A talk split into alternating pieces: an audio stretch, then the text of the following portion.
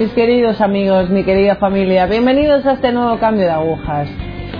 Se sube a este tren hoy con nosotros una maquinista que, bueno, a ver, no por su juventud va a tener menos que contar, pero lo vais a descubrir. Se sube a este tren Teresa. Teresa, ¿qué Hola, tal? Muy bien.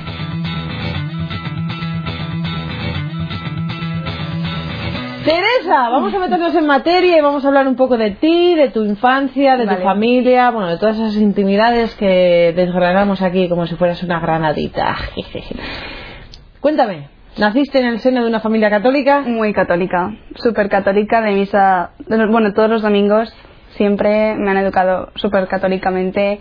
O sea, yo pequeña era una consciente, no, no sé, pero, ¿sabes? Sin más. Pero siempre súper católicos, ca- catequesis, comunión y todo. Nunca he tenido falta de eso, la verdad.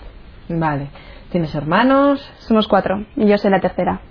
Vale, bien. Bueno, vas al cole, todo transcurre de manera normal, tomas la comunión. Mi comunión fue un poco también clave porque yo comulgué cogiendo la forma y mojándola yo misma. Entonces yo lo, toda la vida había visto que me la daban a mí, entonces era como unas contradicciones que yo también veía que la iglesia, esa iglesia, mi parroquia no era coherente. Yo veía esto, yo veía que eso era la iglesia, entonces para mí era como algo falla, ¿no? Y eso fue así. Y eso fue como también poco a poco me... Vale, pero yo me estoy poniendo en la piel de una niña de nueve años. Sí, que pero yo era- y coge. Yo era súper consciente, o sea, yo recuerdo que todo lo pensaba muchísimo, era como esto no, no me cuadra, esto no es así, esto es lo- no es lo que a mí me han enseñado, lo que yo leo en casa, ¿sabes? Era como algo falla, mis padres me están engañando, que lo dudo, o la iglesia, que es Jesús, no me puede engañar, era como, ¿qué hago, sabes? O sea, yo decía, no puede ser, no puede ser, esto está mal. Teresa, después de la comunión, supongo que seguirías, pues no sé, yendo a grupos de poscomunión en la parroquia o. mm, Sí, bueno, mis padres conocieron un grupo de oración y empezaron a irme todos los días, a rezar el rosario en familia todos los días. Y muy bien, con ese grupo fuimos a una peregrinación a Medjugorje y con esa edad pues yo no me enteraba de nada, Bueno, era como... muy pequeña, claro.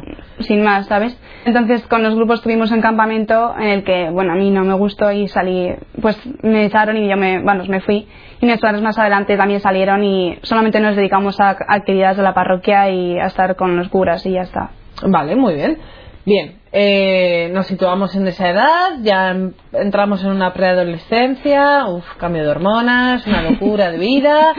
Vale, ¿tenemos presente ahí a Dios o estamos No. un poco. Vale, estamos un poco rebotados? rebotados, pero yo no la rechazaba, simplemente veía como que él era el culpable de todos mis problemas. Era como, tú me has dado esta familia, tú me has dado mi circunstancia, era como, ¿por qué? Y me parecía como, ¿Tú qué sentías? nada, indiferencia total, hacia Dios indiferencia. ¿Y tú cómo te sentías? ¿Tú Yo estoy muy enfadada. Como, ¿por qué a mí, sabes? No es justo. No he hecho nada, era como, ¿por qué? ¿Por qué? ¿Qué he hecho? O sea, yo entendía que a veces era mala porque sí, ¿sabes? Pero, no sé, yo lo veía así. Vale, te alejas completamente de. O sea, yo iba a misa los domingos, iba a misa, mm, pues eso, rezaba el rosario, pero yo veía que todo eso era como... Lo hacía porque lo hacen mis padres, no porque yo quiera hacerlo, no porque yo sienta que Dios me está llamando a que, que rece con Él, o yo qué sé, ¿sabes? Era como la fe de mis padres, yo voy a misa porque mis padres me han- lo han inculcado y yo es lo que he visto toda mi vida. Era como, yo, esta no es mi fe. Entonces yo dije, no puedo estar en un lado sí y en otro no, era como, o sí o no. Vale, si no lo siento, si no es verdad, ¿sabes? Yo no lo Sí, veía sí, como... no quería ser hipócrita. Exacto. Vale, entonces eres coherente y eres coherente con qué tipo de vida. no lo sé. Nada, pues me empecé a alejar, o sea, eso, ya era como, yo iba a misa, pero no podía dejar de ir a misa porque mis padres, ¿sabes? Eran como, ve, tienes que ir y yo que sé, te obligan, entonces no puedes decir no. Si mi madre es de las que no me puedo revelar porque vamos. Así que no, Vale, mejor es no madre, meterme- es una madre. es madre. Entonces, nada, eh, Cuéntame un poco de tu adolescencia y juventud. ¿Te cambias de colegio? me cambié de colegio y estuve allí siete años hasta el año pasado. Vale. Y, o sea, eh, re- había misa todos los días, te podías confesar todos los días con cuatro sacerdotes diferentes. Y las profesoras, bueno, había un, un ambiente que era, guau, genial, yo disfrutaba muchísimo, pero era eso, era el... Yo, o sea, ahí no era muy coherente porque era como, me actuó de una forma, pero lo, o sea, era como rarísimo, ¿sabes? Yo digo esto, pero luego hago lo otro. Entonces iba a misa, pero porque mis padres me habían metido eso de ir a misa todos los días y yo llegó un momento en el que dije, ¿por qué voy a misa? ¿Por qué estoy yendo? A mí esto no me... ¿Sabes? Yo ni sentía ni padecía, era como... un día más, una misa más, yo no era como el centro de mi vida eso. Entonces dejé de ir y mi madre ya empezó a oler que eso no... Y tú ya te ibas alejando poco a poco. Sí. Entonces empecé a salir con las compañeras de mi colegio anterior. Y eh, íbamos de, bueno, borrachera todos los fines de semana, chicos a tutiplén. Y bueno, al principio pues mola, ¿no? El, yo qué sé, eso. Pero sigo yendo a misa los domingos, que era como... Bien. Y yo lo pensaba, es que, ¿qué hago? Porque no, puedo, vida. porque no puedo no ir, porque mi madre me lo... ¿Sabes? Digo, pues ya está, pues lo que hay es lo que hay y lo tengo que hacer. Y yo seguía yendo a misa y seguía bebiendo y seguía con los chicos y seguía con la tontería y tal. Entonces mi madre, que es muy inteligente, yo creo que es que es madre, de verdad. Ella, o sea, me lo decía, me decía, ¿qué estás haciendo, Teresa? Y no me gusta que salgas y no tal. También en parte mi familia, por ser tan católica, me ponía muchísimos obstáculos para hacer cosas y doy gracias de que por ellos no he hecho cosas que podría haber hecho y acabo, acabar mal. Pero acabé, o sea, hice cosas malas, pero no tan malas como podría haber hecho gracias a mi familia. Y, mm, o sea, yo de repente empecé como a ver un, una rampa hacia abajo brutal en mi vida. O sea, de no sentir nada, yo jamás sentía nada, pero era como... No rechazaba a Dios porque era católica, pero no practicante. Es como un vegetariano que dice soy vegetariano y come carne, ¿sabes? Es como... Era súper raro. Entonces yo decía, bueno, pues sin más. Yo no lo rechazaba, era como creo en él, pero echaba la culpa de mi- a mi familia, por mi familia. Era como, tú me has dado esta familia que no me deja hacer lo que yo quiero, no me dan libertad, no soy libre, ¿sabes? Y realmente no era libre porque yo me había puesto una serie de vicios que era como obvio, ¿sabes? Entonces yo le echaba siempre la culpa a Dios. Y si algo me salía bien, no se lo otorgaba a él, era como mérito propio mío y nadie más me había ayudado. Entonces era como, Dios está ahí, pero en la iglesia se queda en la iglesia, ¿sabes? Él no- nunca ha venido a mí, nunca me ha demostrado que se, cru- se crucificó por mí, ¿sabes? Era como, ahí te quedas. Indiferencia. Lo que pasa, Teresa, es que tú seguías hablando con él. O sea, tú dices, no, Dios no estaba ahí, Dios se quedaba en la iglesia, pero tú, sin embargo, sí que lo tenías Claro, yo seguía, presente. o sea, yo a veces llegaba a casa llorando y en plan, yo qué sé, mis madres- mi madre no me dejaba ir a las fiestas de verano, por ejemplo, de allí de mi pueblo y tal.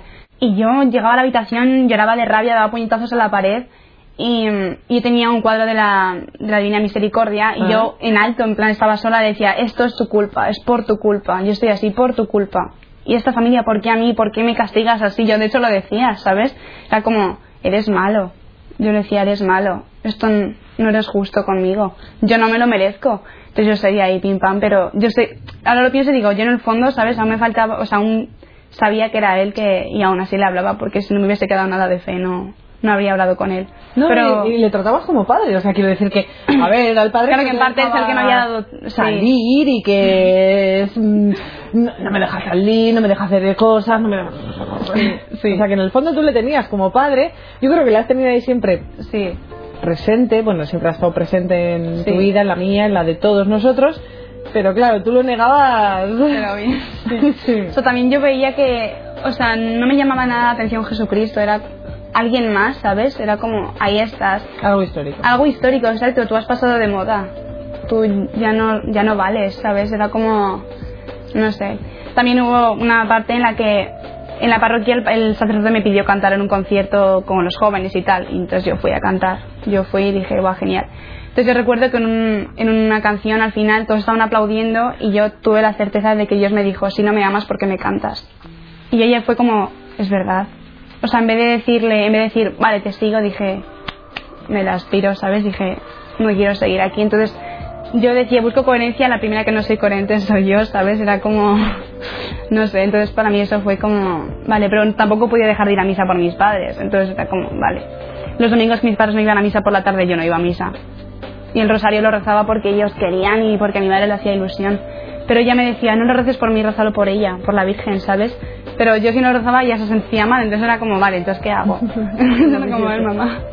Pero eso fue así, muy difícil. Entonces yo veía que, o sea, yo caía, caía. Lloraba a veces sin sentido, decía, esto es que los 15 años me están matando, yo no puedo, estas hormonas, tal. Yo le echaba la culpa, pero era yo, ¿sabes? Era como, me estoy volviendo loca, lloraba por cualquier cosa y yo qué sé. Era horrible, le echaba la culpa a las hormonas y a todo, ¿sabes? Pero yo a veces salía con mis amigas y, y yo decía, me voy, me voy a casa. Y aún tenía dos horas por delante para salir, ¿sabes? Pero me iba a casa y me encerraba en la habitación a oscuras y me ponía a llorar. No, o sea, me ponía a llorar. Estaba súper amargada, todo me... estaba fatal conmigo misma, me daba asco, yo no sé, en mi familia ya no hablaba, en mi casa peleas continuamente con mis hermanos, con mis padres, contestándoles fatal. Era como, a mi casa iba a dormir y a comer. O sea, estaba ahí por eso, no, no aportaba nada a la familia, la verdad no hacía nada. Entonces era como aportar sufrimiento y broncas todo el día y fatal, de verdad, fatal, fatal. Vale, 15, 16 años. Dime que va a llegar un corte en todo esto. Sí, sí, sí. Bueno, llegó ya a un límite horrible. Yo un día estaba también en Madrid, iba a quedar con mis amigas y tal. Yo estaba en el metro y el, los bancos del metro tienen agujeritos en la pared. Sí. Y yo me agarraba porque quería lanzarme a las vías del tren. Yo me agarraba y decía, no me voy a lanzar, no me puedo lanzar. Pero yo me agarraba de verdad así detrás, digo, no te lances, no te lances. Porque siempre veía llegar al tren y ya me soltaba.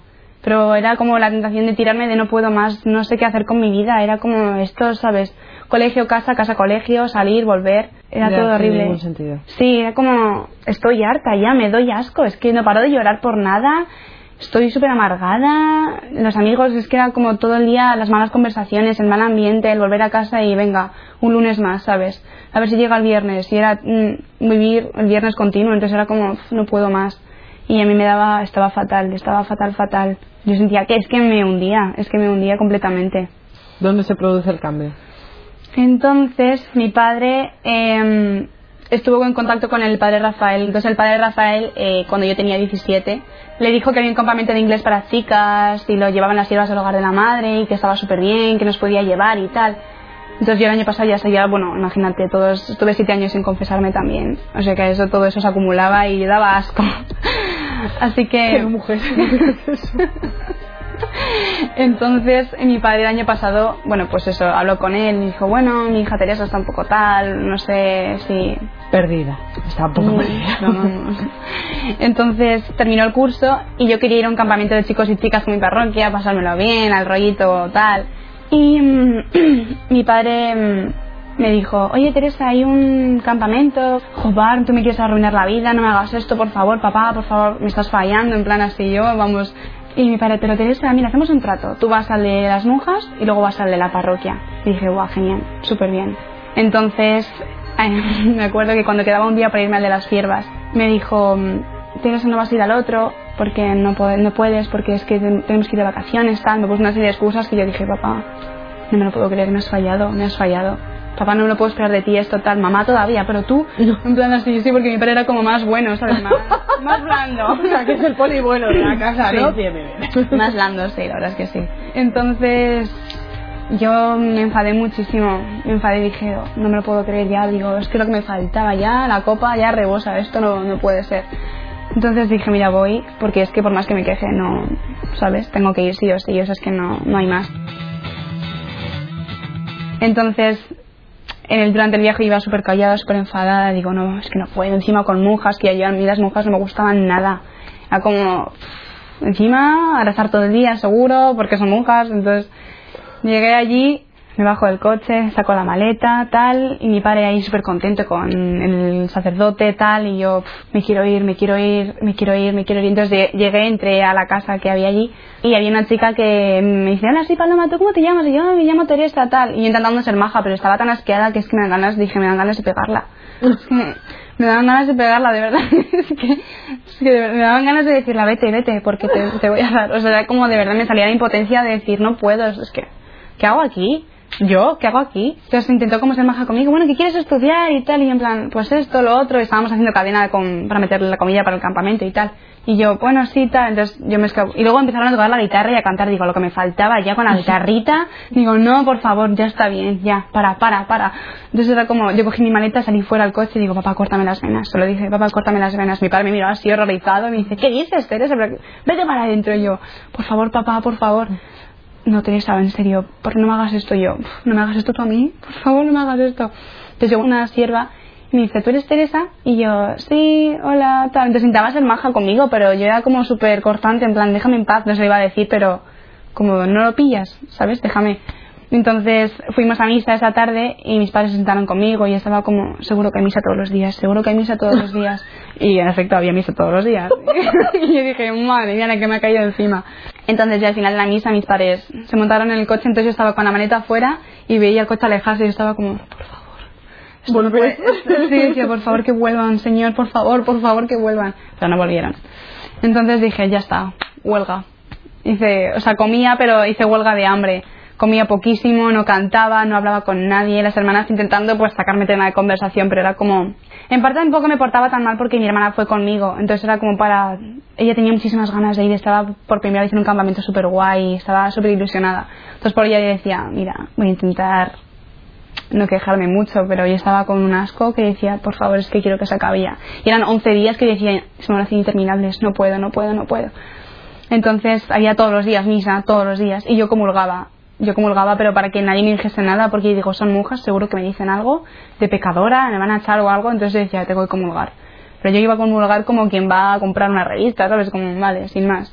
Entonces, todos los días así, no dormía nada. Era como, "Uf, me quiero ir y a cantar todos los días y juegos y vengo a correr para arriba, para abajo, ahora vamos a limpiar.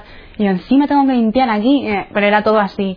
Pero todo con un pasotismo que era increíble, de verdad. Y me pellizcaba y digo, no, no puede ser, ¿sabes? Es imposible. Clases de inglés y decía, encima, encima. Entonces ya al cuarto día yo ya estaba, ya, es que decía, no puedo más, es que me voy a morir, es que, es que no puedo, no puedo. Entonces el sacerdote en la misa, el cuarto día o el tercero, empezó a gritar ahí con el micrófono y a decir que si tú estabas podrida por dentro ibas a pudrir a las demás como un virus. O sea, eso se contagia al final el malestar. Mm. Y si tú ya estás mal de por sí, vas a estar peor todavía y vas a querer vas a tener ganas de matarte, ¿no? Entonces yo, o sea, yo me sentía con una vergüenza de decir, es que eso va por mí seguro. Digo, qué mala persona soy y tal. Yo estaba pensando eso, pero digo, esto seguro que va por mí, no por nadie más. Seguro, seguro, seguro. Entonces, esa noche yo no, no dormí otra vez y lloraba y no paraba de llorar, no paraba de llorar, pero no por lo que había dicho, que en parte también porque era como me había evidenciado lo que yo sentía, como estoy fatal, estoy podrida realmente. Y, pero también lloraba por, por eso, por la rabia y de que yo estaba fatal, no podía más. Entonces yo pensé, digo, a ver, tengo muchísimas opciones, o escaparme, que lo había pensado, la verdad. Coger la maleta en medio de la noche y largarme por la ventana como fuese. Quedarme aquí y disfrutar, que a lo mejor no es tan malo, las monjas son buenas, a lo mejor son buena gente, seguro. Porque son monjas, no pueden ser malas, ¿sabes? Era como, ¿no? O quedarme y, y hacer buen ambiente, que, ¿sabes? A lo mejor es como, yo lo pensaba, digo, puede ser una, una tregua a mi sufrimiento. Eso es como un momentito de relax para esto que yo tengo dentro. Dije, venga, ya está, voy a intentar portarme bien, si puedo. Entonces, al día siguiente le pedí perdón a las hermanas que había tratado mal. A una chica que le dije, oye, te puedes ir, es que me caes mal. Se lo solté a una niña, ¿sabes? Era todo, es que era todo así. Entonces, yo fui dije, mira, estaba en un mal momento. Llevo así siete años, ¿sabes? Pero está bien. Entonces empecé como a hablar con la gente, con las monjas y dije, joder, son buenas, ¿sabes? Son coherentes y, y no te pintaban nada bonito, era como, era todo verdad, una felicidad de verdad, como, en serio, esto va en serio. Entonces estaba como súper contenta, pero a la vez como algo me pinchaba por dentro, como tú no, no estás yendo bien, ¿sabes? Porque, pero yo lo pensaba en plan súper bien, pero yo sé que voy a volver a Madrid y va a ser todo horrible. Una, un, sin parar de malestar y que eso es como lo que decía, un descansito de sufrimiento. Y, mm, y la verdad es que me lo pasé súper bien. O sea, estaba como, no sé, me lo, estaba, yo un día que contaron un chiste, una, una monja dijo algo y, y me empecé a reír a carcajada limpia y me acuerdo que dije, hacía años que no me reía así, pero en serio por algo bueno, ¿sabes? Entonces llegó el día de llamar a los padres. Entonces mi hermana, jo, papá, súper bien, me lo estoy pasando fenomenal, tal, esto es súper divertido. Entonces yo lo cogí y mi madre, Teresa, y yo, hola mamá, tal, estoy pasando súper bien. Bueno, mi madre me dice, espera que me siento, espera que me siento, por favor, que me va a dar-". En plan, estaba alucinando. Y entonces em, yo la llamé y dije, me estoy pasando súper bien, pero yo estuve a punto de decir, yo pensaba, digo, le voy a decir que venga por mí, porque, sabes, yo no quiero estar aquí, aunque me lo esté pasando bien, sé que este no es mi sitio, no es, esto no es para mí. Entonces, cuando yo pensé eso, algo me dijo dentro, ¿no crees que si te quedas vas a conocerme más? Entonces me quedé como, wow, es verdad. Entonces lo único que os me dije, mamá, me quedo, me quedo. Me dice, claro que te vas a quedar. Y yo, no, sí, sí, pero me quedo. Me dijo, Teresa, me alegro muchísimo. Y mi madre estaba casi llorando porque dice, ya no sabía ni qué rezar. No sabía qué rezar, digo, pues...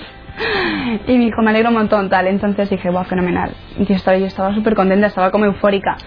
Y mm, eh, llegó, te quedaban dos días para irnos. Entonces una hermana me dijo, oye Teresa, ¿por qué no te vienes a Santander con nosotras unos días? Tal, y yo decía, eh, eh, eso está bien, pero para unos días, ¿sabes? Tampoco te pases. O sea, sin más dije, no, no, déjate, déjate, que no. Dice, bueno, bueno, yo lo digo, yo lo digo, pero te puedes venir si quieres, está muy bien. Y yo, no, si no lo dudo, pero, ¿sabes? Sois buena gente y tal, pero sin más. Yo no, yo lo pensé digo, yo no puedo salir de esto que llevo dentro, ¿sabes? Es como imposible. Entonces, una, una chica del campamento que nos hizo prometer a tres chicas que estábamos en plan mal, prometer delante del sagrario que nos confesaríamos al día siguiente.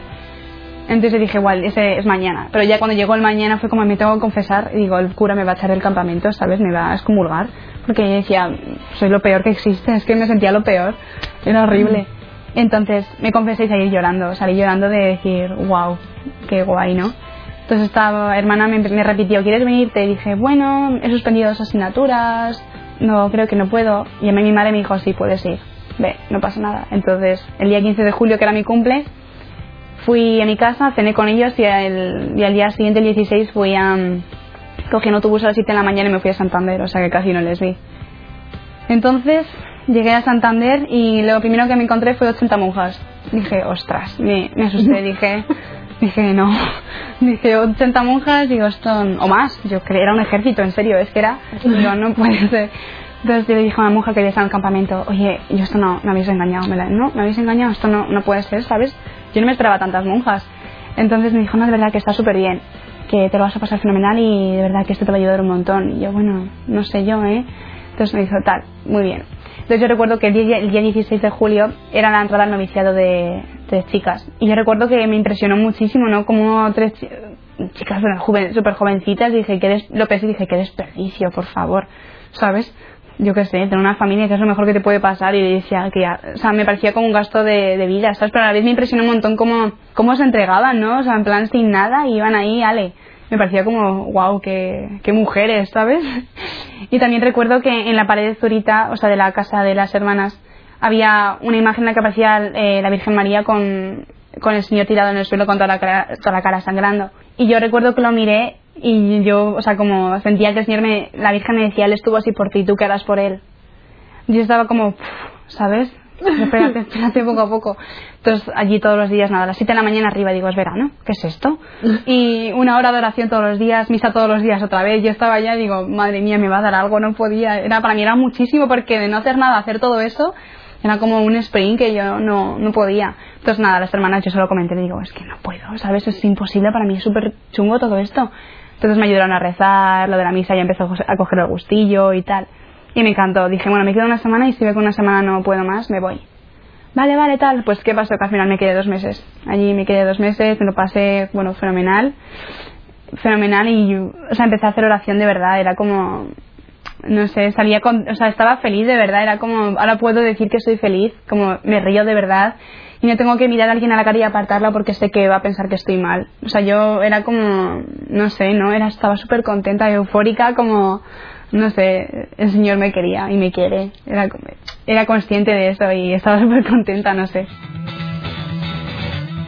Este año me confirmé, me confirmé con 17 años porque antes tenía la posibilidad de confesarme de confirmarme con mi hermana, pero yo dije, ¿para qué me voy a confirmar sin Sí, yo no quiero seguir a Cristo toda mi vida. Pero el año pasado era como, me tengo que confirmar, yo quiero, yo sí quiero seguir, ¿sabes? Entonces me confirmé y, y la verdad es que súper bien. Y hasta ahora, y ahora estoy aquí dando un año y estoy súper contenta.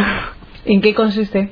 Pues, ¿Qué estás haciendo? De todo un poco, la verdad. Pues estoy dando un año al hogar de la madre haciendo apostolado en los medios de comunicación. ¿Como voluntaria? Sí, como voluntaria, sí.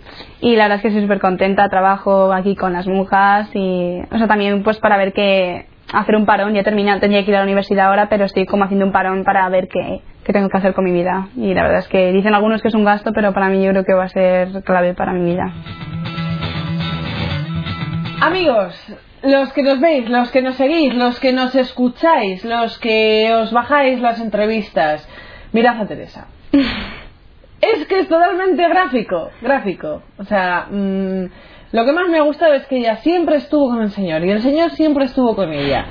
Y ella le sentía, le sentía ahí, como padre, ¿vale? Pero no nos quedemos en eso. Veamos que hay algo más, que del túnel se sale y que el pozo negro es negro hasta que llega a ser blanco. ¿Vale? Teresa, muchísimas gracias. A ti.